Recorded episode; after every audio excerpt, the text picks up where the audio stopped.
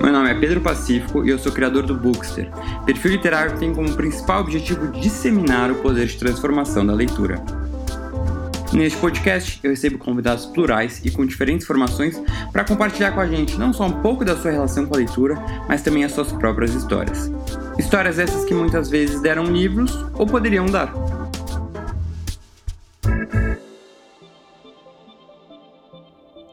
E o episódio de hoje é apoiado pela Insider Store, loja muito legal de roupas masculinas e femininas para o nosso dia a dia e também para a prática de esportes. Queria contar hoje da Tech T-shirt, que é uma camiseta que eu venho usando nas últimas semanas e venho adorado. Uma das coisas que eu mais gosto dela é que você não precisa passar ferro, ou seja, basta colocar que ela desamassa no corpo. E para mim, que tô morando sozinho aqui, nem ferro tenho, para mim isso é essencial. Tô adorando, recomendo muito. Lembrando que tem cupom de desconto Bookster12 para todos os produtos do site insiderstore.com.br. Não deixem de acessar e aproveitar as oportunidades. Agora bora pro episódio dessa semana que tá bom demais. Fala galera, tudo bom? Bem-vindos a mais um episódio do podcast Daria um Livro. Hoje, eu gravando aqui diretamente de Milão, é a nossa convidada Renata Correia, gravando do Rio de Janeiro, que vem para bater um papo muito especial. A Renata, ela é roteirista, escritora, dramaturga, com forte forte presença nas redes sociais. Seus trabalhos têm foco no humor e no protagonismo feminino. Autora dos livros Monumento para a Mulher Desconhecida, que ela acabou de lançar, a gente vai falar sobre ele, e Vaca e Outras Moças de Família, além da peça A Fábrica de Cachorros e documentário clandestino sobre o aborto no Brasil. Ela também é colunista no Splash, da UOL, e colabora para diversas publicações, como a Reclare Jornal O Globo. Ela, assim, já escreveu vários, vários roteiros ah, para programas da Rede Globo ah, sobre diversos assuntos, com certeza tem muita coisa para a gente conversar aqui. Renata, obrigado, em primeiro lugar, por ter topado ah, conversar aqui no Daria um Livro, eu já queria começar com uma pergunta que faço para todo mundo que passa por aqui, que é a seguinte: como é que é a sua relação com os livros, né? Você que já escreveu livros, escreve roteiros, antes de começar a escrever, como é que era a Renata a leitora? Conta um pouquinho para gente. Nossa, minha relação com os livros e com o livro físico também é muito passional, assim. É, eu tenho uma tatuagem do Caetano da música Livros na minha costela. que livros são objetos transcendentes, eu acredito...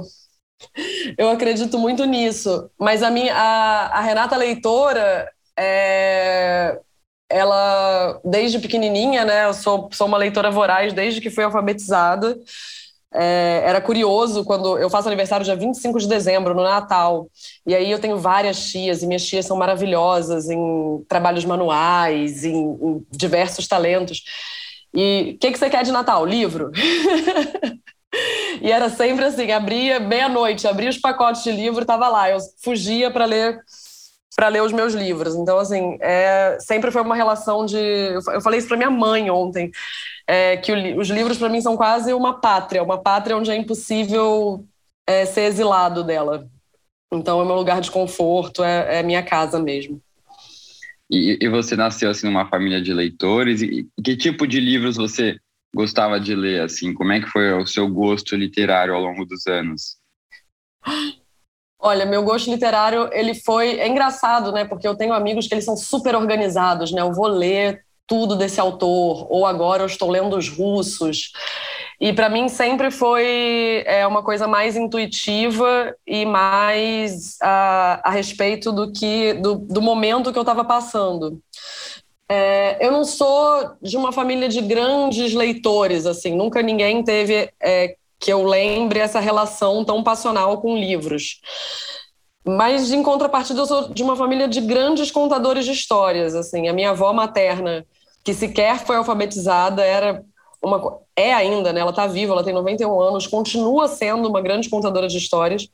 Ela tem as suas histórias favoritas que ela repete, mas ela sempre muda. Então a tradição oral na minha família é uma coisa muito muito forte, impressionante. E o marido dela, o meu avô Antônio, já falecido, ele era uma espécie de peixe grande. Ele era caminhoneiro quando ele era jovem.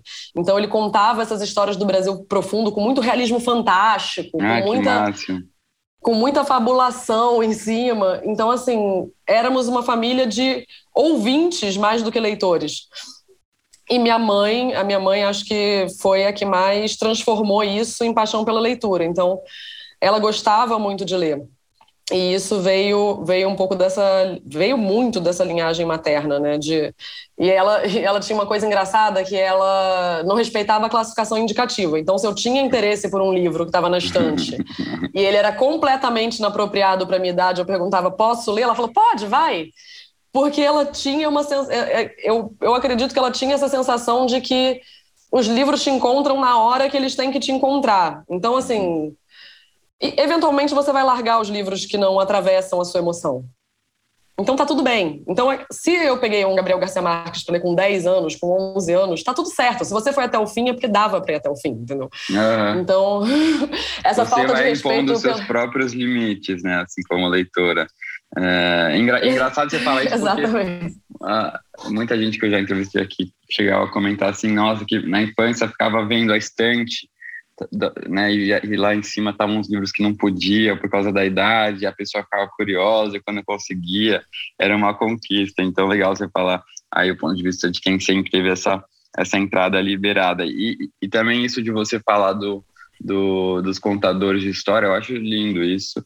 Inclusive, me lembra muito Gabriel Garcia Marques, porque ele, ele, ele teve uma influência muito grande dos avós, que eram também grandes contadores de história, e ele fala que isso influenciou muito a, a própria obra dele, a escrita dele, né?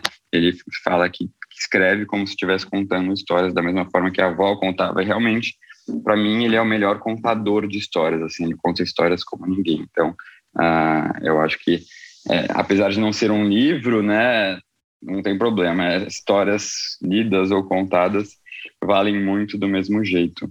Um, Verdade. E, né, o, e aí, até por, por isso você ah, não só ficou nas histórias ouvidas, mas começou a ler livros e também depois começou a escrever. Conta um pouquinho isso para gente, assim, como é que foi, ah, como é que você passou de, de, de leitora para escritora e roteirista? É, é, curioso, assim, tipo, esse impulso da escrita que as, é, a gente não sabe muito de onde vem, né? Tem uma necessidade de expressão, uma necessidade de brincar com as palavras, uma necessidade do jogo. Eu lembro de alguns momentos de infância que eram que foram bem bem marcantes assim. É, um deles, numa, eu, eu, tinha uma professora de português muito rígida, numa escola extremamente rígida. É, sabe aquelas escolas de concurso, concursinho para passar no Pedro II, no Rio de Janeiro, uhum, para passar no uhum. CAP da UERJ, para passar na escola militar?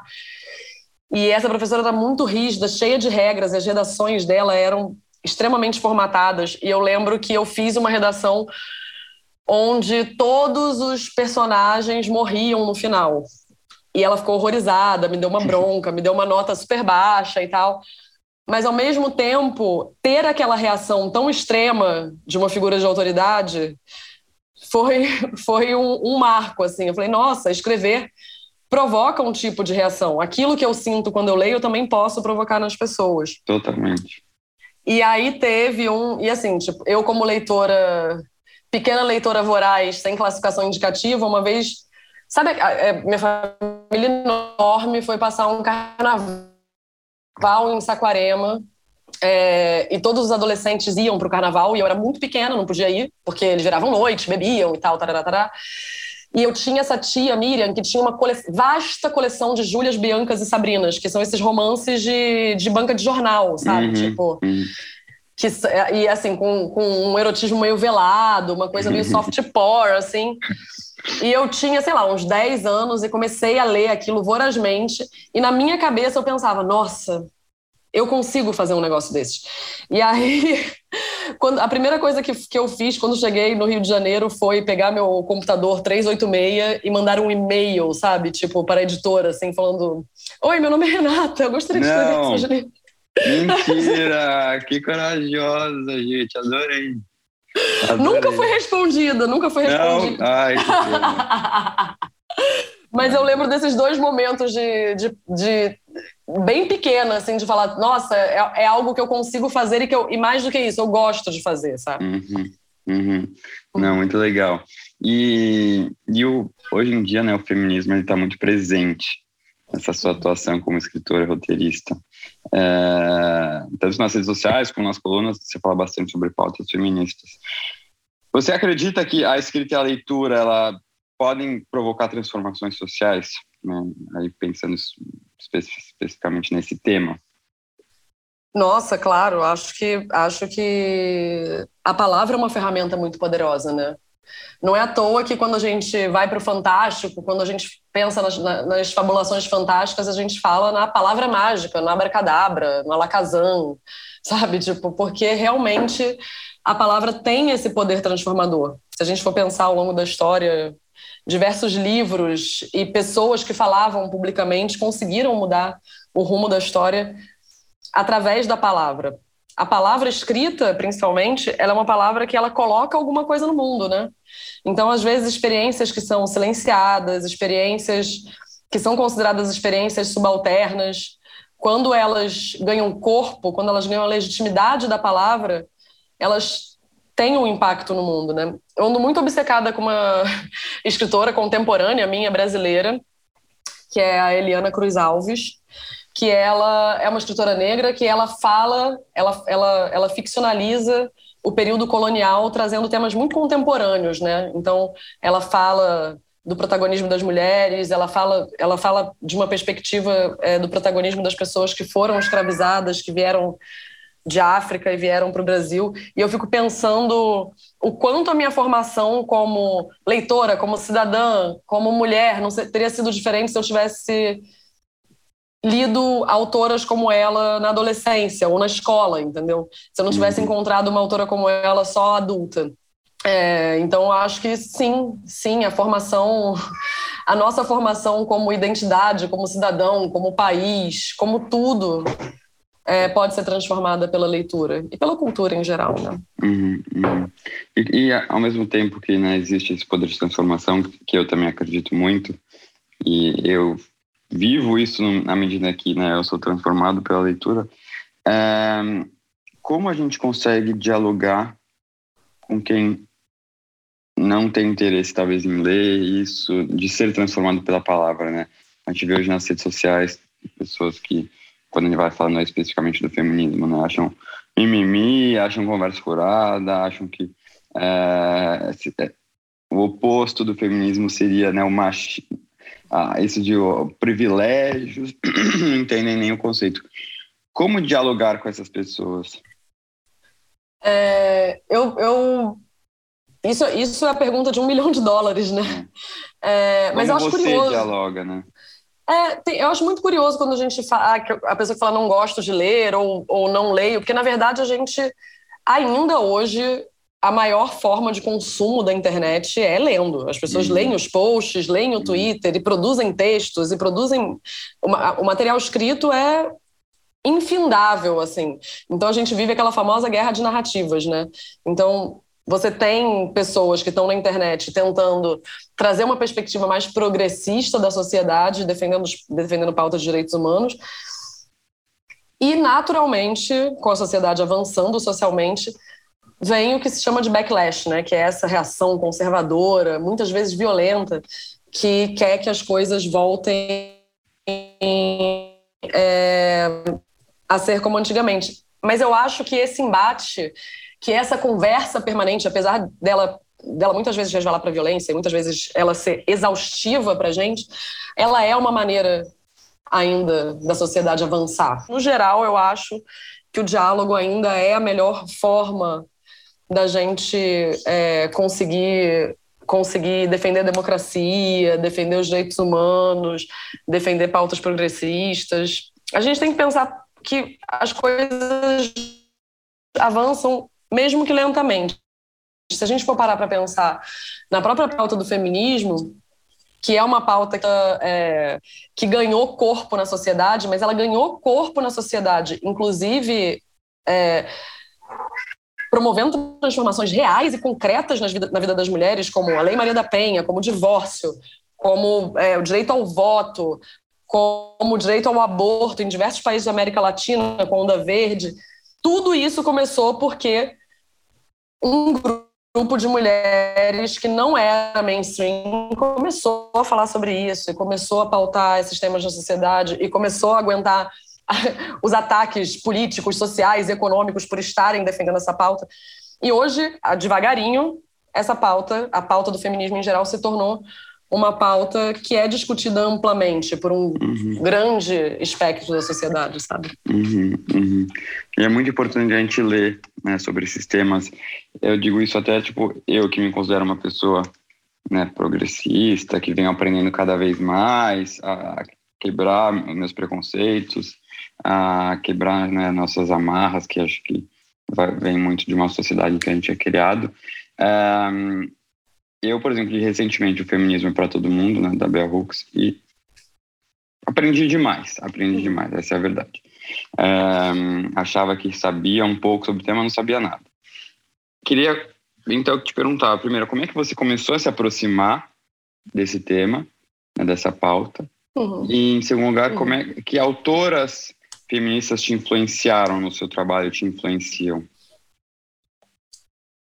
Nossa, como é, é, tudo que eu leio no momento, então fica até uhum. difícil fazer uma lista. Mas eu me aproximei do feminismo relativamente cedo, porque eu venho de uma família é, carioca, suburbana, é, majoritariamente de mulheres, e que são mulheres progressistas, em sua maioria. É, então, eu tenho uma tia que é filiada ao PT, eu tenho minha mãe que é funcionária pública e que trabalhou é, com o Movimento Sem Terra, que trabalhou dentro de, do sistema prisional carioca. Então, assim, esses temas é, de direitos humanos sempre rondaram muito a minha infância. Então, assim, tipo, eleição nunca era qualquer dia, entendeu? Ano de eleição é ano de eleição, entendeu? Sabe? Tipo, existia uma, uma mobilização uhum. familiar, entendeu? Era uma família politizada. É, mas eu fui me aproximar mais das pautas do feminismo quando eu entrei no movimento estudantil. É, eu fui filiada ao PCdoB e, e fui vice-presidente é, de uma entidade estudantil aqui no Rio. E aí eu comecei a me aproximar mais, entendendo que a pouca representação de mulheres que a gente tinha nesses espaços, mesmo sendo espaços de esquerda, mesmo sendo espaços. Por exemplo, a primeira vez que eu defendi é, cotas na direção de uma entidade estudantil, cotas para mulheres, eu tinha dúvidas ainda se, é, se era uma, uma pauta relevante ou não. Eu tinha, sei lá, 15, 16 anos e estudando, eu fui entender que sim, porque na verdade, tipo, não quer dizer que eu estava ocupando aquele espaço que outras mulheres ocuparam aquele espaço, porque tinha realmente um limite ali é, é, do que poderia ser ocupado, já que aquele, aquele espaço era ocupado por homens historicamente, há anos, entendeu? É, então foi, foi esse aprendizado dentro do movimento estudantil que eu comecei a me aproximar das pautas feministas e comecei a me aproximar de parlamentares feministas, me aproximar de outras meninas que faziam política. Então foi foi foi nesse período. A grande virada para mim assim foi quando eu me juntei a um grupo de mulheres chamado Blogueiras Feministas. Na época os blogs ali início dos anos 2000 os blogs estavam vivendo o seu momento dourado, né? E um grupo uhum. de mulheres é, se uniu para fazer o Blogueiras Feministas, que foi uma iniciativa pioneira no Brasil, de é, traduzir esses conceitos complexos do feminismo, de, hoje que a gente fala de empoderamento, patriarcado, todas essas, essas, essas questões para o público em geral. Então, assim, é, não tinha WhatsApp, era uma lista de e-mail onde a gente discutia esses temas e as mulheres se voluntariavam para escrever textos mais longos a respeito disso com as redes sociais, o que, que aconteceu? Eu migrei essa atuação para as redes sociais. Então, eu era muito aquela do textão do Facebook, sabe? Tipo, uhum. mas. E foi uma coisa. Era o textão do Facebook, a chata do textão do Facebook. mas, ao mesmo tempo, foi um lugar de exercício da minha escrita, porque eu já tinha tido blog de literatura, já, fala, já, já escrevia ficção mas eu ainda não tinha tido essa experiência de escrever é, é, não ficção. E essa não ficção, esse, o, o, feminismo como não ficção, né, essa, essa construção uhum. é, de texto, chegou para mim nesse lugar. E aí, o que aconteceu? Uma coisa puxa a outra, né? Você vai falar de um tema, você estuda mais. Aí você quer escrever sobre um tema, você estuda mais. E aí eu fui sendo essa pessoa que trouxe para mim essa missão de escrever sobre esses temas difíceis. E eu entendi que nas redes sociais o que acontece é, muitas vezes, se você é duro ou se você é, é se você não tem essa, essa delicadeza de entender que esses temas políticos também atravessam os corpos, então atravessam o meu corpo, como de mulher branca, vai atravessar diferentes corpos de uma mulher negra, vai atravessar diferentes corpos uhum. de uma uhum. mulher LGBT. E isso foi fazendo com que eu, eu trouxesse as experiências desse feminismo para o meu corpo. E aí eu comecei a escrever sobre experiências íntimas que muitas vezes eram silenciadas, como o aborto, por exemplo. Porque você, uhum. fala, você fala pouco sobre isso ou sobre é, pressão estética. Na época, hoje se fala bastante, mas se falava pouco sobre isso. Então, foi esse o caminho que eu, que eu fiz para chegar até escrever sobre sobre feminismo. Mas o que aconteceu é que teve essa outra virada, né? Que teve o vídeo. Então, durante um tempo, eu fiz uma série de vídeos chamado, chamado chamada Como Não Ser uma Machista Babaca, que era explicando conceitos é, a respeito do feminismo uma personagem que falava para homens, entendeu? Sabe? Tipo, não seja o cara que faz isso aqui, isso aqui, E aí deu uma estouradinha. E acho que é assim que o, o meu nome é mais conhecido a respeito disso. Que eu juntava humor com feitos e acabou que deu certo, entendeu? Uhum, uhum. Não, eu acho isso sensacional, porque é uma forma, talvez, por meio do humor, atingir pessoas que, se não tivessem humor, não seriam impactadas por essa, essa pauta. E e agora você está lançando um livro de ensaios, né, O Monumento para a Mulher Desconhecida, da editora uhum. Rocco. Ah, você falou né, que já tinha escrito ficção antes e aí passou para não ficção. Como é que foi essa transição entre não ficção e ficção? E conta um pouquinho para a gente sobre esse livro especial. É, acho que foi uma transição natural, né? É, eu escrevia bastante para as redes sociais, eu era muito chamada por, por veículos de imprensa para escrever sobre esse tema. É, na pandemia falei muito sobre carga mental, é, falei sobre essas experiências é, silenciadas também, falei sobre sexualidade. Então, assim, eu fui vendo que os textos de não ficção tinham um impacto imediato, sabe, nas pessoas, que era um impacto, um impacto positivo. Assim, uhum. o, que, o, que, eu mais recebia de, de feedback e de resposta das leitoras era, cara, isso aconteceu comigo, mas eu nunca soube como dizer. E isso foi, isso, é, foi muito impactante para mim, foi muito importante para mim. E ao mesmo tempo, eu estava no momento lendo muito ensaio. É, você me perguntou das autoras que eu ando lendo, Isso. vou falar da, das mais recentes, assim. Tenho, eu li o Falso Espelho da Gia Tolentino, li a Vulva é uma ferida aberta da Glória Andazua, li Bell Hooks, acho que eu, tudo que tudo que foi lançado no Brasil, é, eu li da Bell Hooks, da Audre Lorde, a Rebecca Solnit, que é uma que é uma autora que eu gosto muito, que ela fala do, ela acho que ela se aproxima mais da maneira com que eu com que eu me comunico, que ela fala um pouco de fala com humor também. Uhum. A Jéssica, o objeto sexual da Jéssica Valente. Então eu estava lendo muito ensaio, eu estava lendo muito ensaio feminista. Uhum. E aquele formato começou a me interessar, que é um formato que une um gênero literário com é, é, artigo de opinião, ele é esse formato híbrido, né? Sim. E que dá espaço para uma fabulação, dá espaço para uma imaginação, sabe? Então eu estava muito encantada com o ensaio como gênero. Eu e comecei, aí... é, eu comecei a unir esses textos, a reelaborar esses textos, alguns que já tinham sido publicados em redes sociais, mas ainda não eram, é, não tinham um aprofundamento, é, então fui aprofundar esses temas. Outros inéditos de temas que me tocaram no processo de escrita do livro. E aí veio o título, Monumento para a Mulher Desconhecida, que a gente, a gente é, o feminismo liberal, principalmente ocidental, branco, ele fala muito do empoderamento individual da mulher que consegue, meritocrática, que vai lá, faz, acontece, uhum. quebra o teto de vidro e chega a ser a CEO, sei lá, entendeu? É, e o meu entendimento, como eu tenho uma formação marxista e como eu tive toda essa formação política anterior, o meu feminismo sempre entendeu que a luta das mulheres é uma luta coletiva. E que não uhum. necessariamente as mulheres que não venceram é, nesse sistema capitalista, elas são é, derrotadas, sabe? Então, as mulheres desconhecidas nos trouxeram até aqui, né? homens trouxeram homens e mulheres até aqui, me trouxeram até aqui, trouxeram você até aqui. Foram as mulheres é, que limparam as bundas, as mulheres que lavaram as louças, as mulheres que varreram as casas, as mulheres que muitas vezes não estão é, é, registradas na história como incríveis. Elas nos trouxeram até aqui também. Então, se a, se a guerra do homem é a guerra, efetivamente, ir para o fronte de batalha, e toda cidade tem um monumento ao ao soldado desconhecido, aquele que não voltou para casa, aquele que não venceu, aquele que foi derrotado no campo de batalha. Muitas vezes o campo de batalha das mulheres está no mundo doméstico e está nesse mundo feminino confinado que o patriarcado nos deu, né? Então eu fico pensando por que, que não tem um monumento para mulher desconhecida em cada cidade, porque elas fizeram muito mais para trazer a gente até aqui, sabe? É, e até tem, tem livros que tem aquele A Guerra Não Tem Rosto de Mulher, da Svetlana, que fala justamente isso, né? Até na guerra, quando se pensa na guerra, só mostram homens batalhando.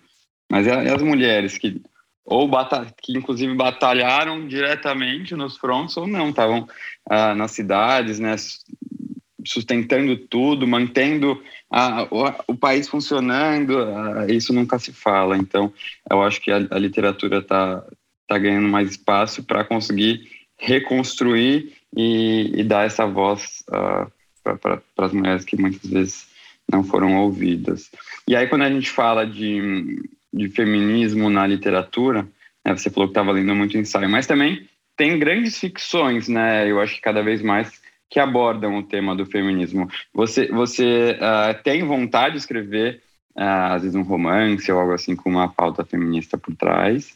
Uh, e, e, e, se você hoje em dia ainda também continua lendo ficção ou se acabou deixando de lado um, nesse período para poder escrever a sua não ficção. Olha, eu jamais abandono a ficção, eu não tenho, eu não tenho condições emocionais de abandonar a ficção. Como, como eu disse antes, o, o, a ficção, a literatura é minha pátria, é o lugar para o qual eu volto sempre, ou eu tenho vontade de voltar. Então, assim, quando eu fico muito tempo sem ler ficção, é, eu fico meio, meio um pezinho quebrado, sabe? Eu fico um pouco, uhum. um pouco desequilibrada, assim. É, não, mas continuo lendo muita ficção.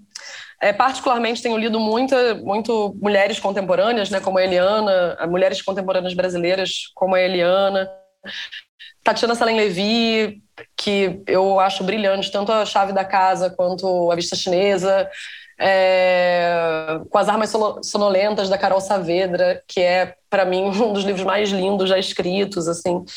É, li recentemente Tudo é Rio. Todo mundo tá lendo Tudo é Rio, gente. Tudo é Rio é bom que a gente lê. Todo mundo tá lendo. Todo a mundo. gente lê e a gente tem assunto no grupo do WhatsApp. O Tudo é Rio é tipo... O Tudo é Rio é o Big é, Brother mas... dos livros, assim. Se você Não, mas come... é maravilhoso isso. É maravilhoso. Se você comenta Tudo é Rio, alguém vem comentar por cima, entendeu? Sabe? Então... Mas, mas sabia que eu acho que, assim... É... Desculpa te interromper, mas eu acho que isso é o que a gente mais precisa. É fazer com que a ficção vire moda, vire algo a ser falado. Começou com Torturada um pouquinho no passado, agora também com Tudo Rio, são dois livros nacionais contemporâneos que estão sendo falados. Isso não acontecia há muito tempo, há muito tempo. Então, é, um, é maravilhoso que isso, que isso seja só o início de vários outros que estejam no grupo de WhatsApp, nas conversas com os amigos, no, no almoço de família, porque infelizmente a literatura não está presente, né? Quando a gente de seriado e filmes está muito mais presente, mas quando a gente fala de livros, não. Então, só interrompendo para dizer que eu fico muito feliz com, com esse movimento. Sim, eu também fico muito feliz, mesmo porque, assim, cara, tipo, é um dos assuntos que eu mais gosto de conversar. Eu tenho um grupo de amigos, eu morei 10 anos em São Paulo, estou no Rio agora, mas eu morei 10 anos em São Paulo. E era um grupo de escritores muito precioso, assim. O primeiro livro, O Vaca, e outras moças de família, foi porque esse grupo de amigos fez um projeto chamado Escritores na Estrada, e a gente viajou o Brasil lançando os nossos livros. Então, tem eu, tem a, é, tem a Vanessa Guedes, que é uma escritora de ficção científica brasileira radicada na Suécia, tem a Ana Rush, que é poeta, escritora de, de realismo fantástico também que foi finalista do Jabuti com Telepatia São os Outros. Então, foi quase assim, meus amigos falando assim, porra, lança um livro aí pra, pra você poder ir com a gente, entendeu, sabe? e aí, o, o Vaca, eu tinha uma série de contos que eu tinha escrito em 2013, enquanto eu amamentava minha filha. Então, procurei a editora Patuar, Eduardo Lacerda, que recebeu o projeto com muito carinho, e eu lancei essa primeira ficção pela editora Patuar.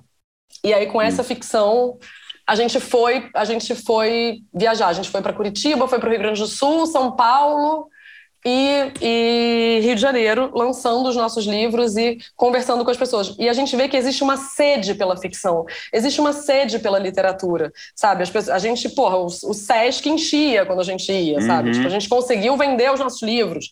E aí eu fiquei tão emocionada com aquilo, como a ficção ainda movimentava essas emoções, sabe? Como a ficção, como a conversa entre escritores ainda movimentava o interesse. Foi muito bonito, foi muito bonito. Foi um projeto muito na garra, a gente fez no Catarse, mas ao mesmo tempo, quando a gente sai é, dessa bolha Rio-São Paulo também e vai conversar com pessoas de outros lugares, a gente vê também como existe uma demanda reprimida é, Nossa, de. Muito. Muito. muito, uma demanda reprimida de, cara, eu queria ver meu autor, eu queria conversar com meu autor, eu queria estar num debate com meu autor, sabe? Uhum. E que às vezes fica nesse eixo Rio-São Paulo e que é não. uma bolha muito fechada é uma bolha muito fechada, é uma bolha muito fechada. Então, assim, eu acredito, eu acredito que a literatura possa propiciar conversas e ser pop, sabe? Uhum. Ser, real, ser, realmente pop, como o Tudo é Rio está sendo agora, e que a gente pode falar do Tudo é Rio no boteco, sabe? Não, meu sonho, meu sonho é que isso só aumente, só, isso seja só o começo, porque o que acontece, eu acho que muita gente quer ler ficção, mas não sabe por onde começar, e então fica perdido e acaba não lendo. E aí quando começa a surgir um livro que faz esse buzz, né? A pessoa fala, ah, vou ler. E aí gosta, fala, gente, olha isso, eu quero ler mais, cadê, cadê? E aí o que eu acho que as redes sociais podem entrar para ajudar muito a direcionar as pessoas né, no que ler, uh, porque vontade não falta. E uh, falando agora não só de livros, mas de roteiros, né? Você, uh, talvez eu acho que seja, vai ser me corrija se estiver errado, seu, seu trabalho assim mais principal que você mais faz é escrever roteiros, não é? Sim, sim, eu sou uma uma operária da TV. Conta pra gente como é que é esse, esse seu processo de, de criar roteiros, né? Como isso difere de escrever ficção e não ficção. Ah, e aí, se você puder contar, que eu acho que tem um, mais, um programa, o Hans Garritz, que vai estrear em breve, se você puder contar um pouquinho pra gente. Vou, vou contar. Assim, eu comecei a, a escrever para TV em São Paulo, na MTV, para programas de humor, é, e que foi uma grande escola. É esse lugar onde, onde você pode ter uma visão muito rápida, muito crítica, é, é, muito direta, e isso para um, um escritor de TV que vai para qualquer lugar, que vai para o entretenimento, que vai para a linha de show, que vai para não ficção, que vai para a ficção, são habilidades que você precisa, precisa desenvolver de qualquer jeito. É... E eu comecei na ficção mesmo, na TV, numa série chamada Perrengue, na MTV, que foi uma grande escola, foi uma série linda, que foi vendida para vários países. Era uma série que eu gosto muito dos, dos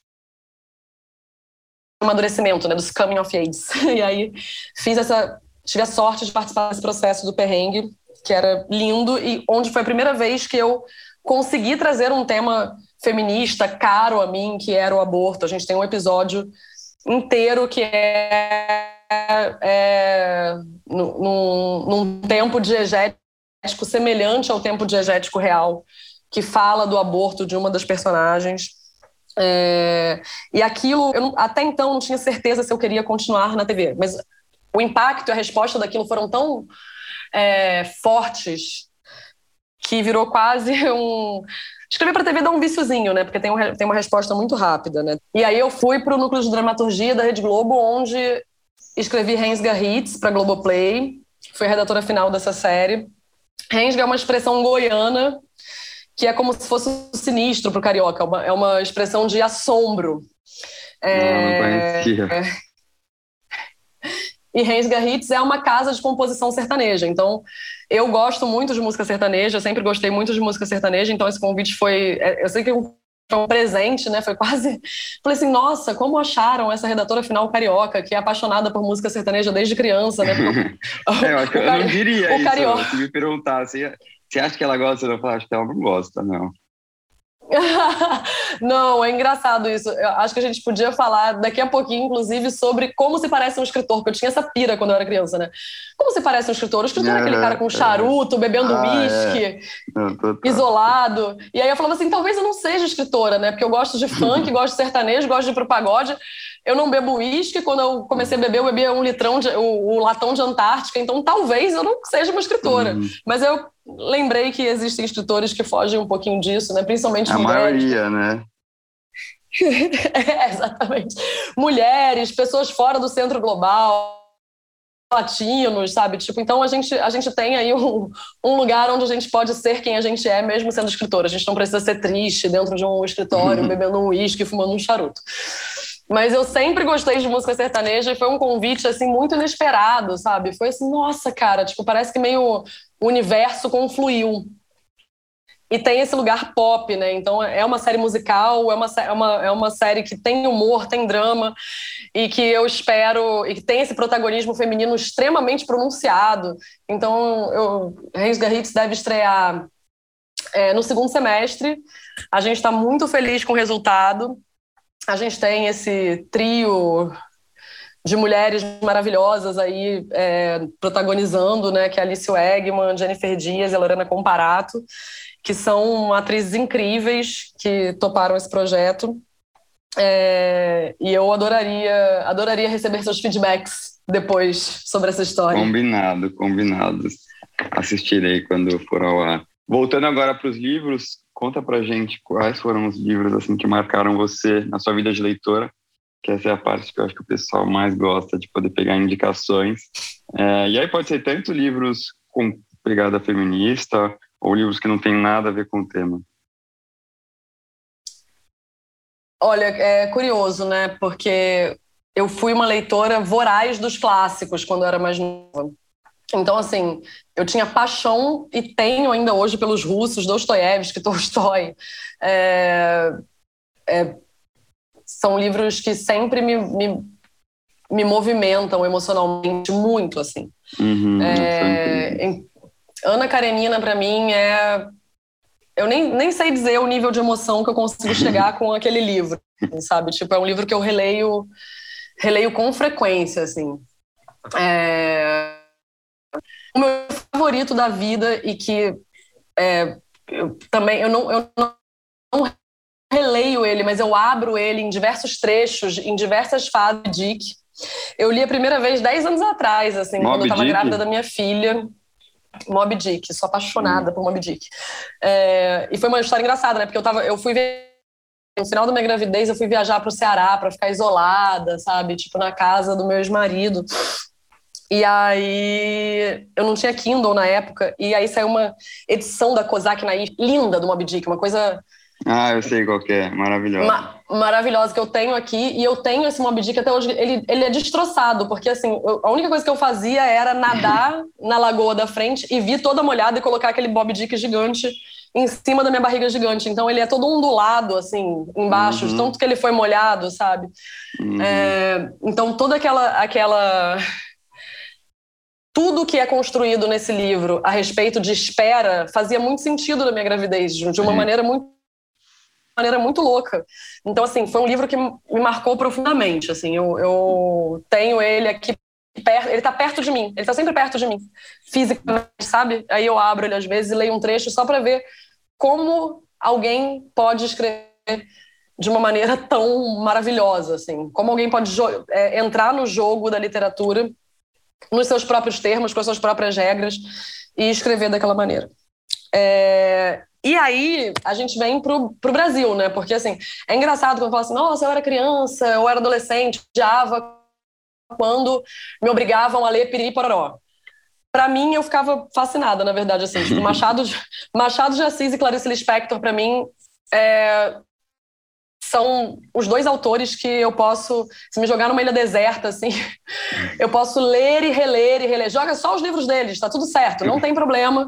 É, posso ler Memórias Póstumas, posso ler é, Dom Casmurro, diversas e diversas vezes sem me cansar, assim como eu posso ler é, Uma Aprendizagem, o livro, o livro dos Prazeres, sem cansar. Laços de Família, que é um, para mim é um livro de contos brilhante da Clarice Lispector, assim, cara, tipo, pode me, me deixa com eles, tudo bem, me dá um coco, uhum, uma banana, feliz. uma uma vara de pescar e livros da Clarice do Machado de Assis. Não, você estava falando ah, do Moby Dick. Né? Primeiro que dá para ver que você é realmente uma apaixonada pelos clássicos. Eu também sou. É, e quando Moby Dick eu não, nunca li, então não posso falar. Mas eu sei e acho legal de ver como às vezes cada ah, livro impacta a gente de uma maneira diferente, dependendo do momento que a gente está vivendo, né? No caso, você fala do Moby Dick, tipo, tava no seu momento mais, talvez, propício para ler ele, por isso te marcou muito. Mas ao mesmo tempo eu vejo pessoas que não gostaram do livro, acharam é, ah, muito descritivo, passagens falando muito de barco e tal. É, então é muito doido isso. Eu acho uma das coisas mais legais da literatura, como cada um vai ser impactado de uma forma diferente, né, pela leitura. É, eu acho que tem livros que é isso, assim, ou você embarca ou você não embarca, não tem muito jeito. Eles têm essa característica de movimentar uma emoção. E a gente acha que essa emoção é sempre positiva, mas tem livros que movimentam uma rejeição também, né? Uhum, uma, uhum. uma, emoção de rejeição, e tudo bem, gente, tá tudo certo. Uhum. Tô exatamente, faz parte. É, até, tipo, agora todo mundo falando de tudo é Rio, né? A gente comentando isso. Às vezes tem umas pessoas que me mandam mensagem, ah, eu não gostei muito, mas até com vergonha. Só fala, gente, faz parte, não tem problema nenhum. Você não tem nada errado com você, né? É, é. A pessoa ficar com vergonha de falar. É, eu tenho uma autora que eu gosto muito, que ela é pouca, ela é brasileira, mas pouco conhecida no Brasil. Ela morou na Argentina, que é a Carmen da Silva.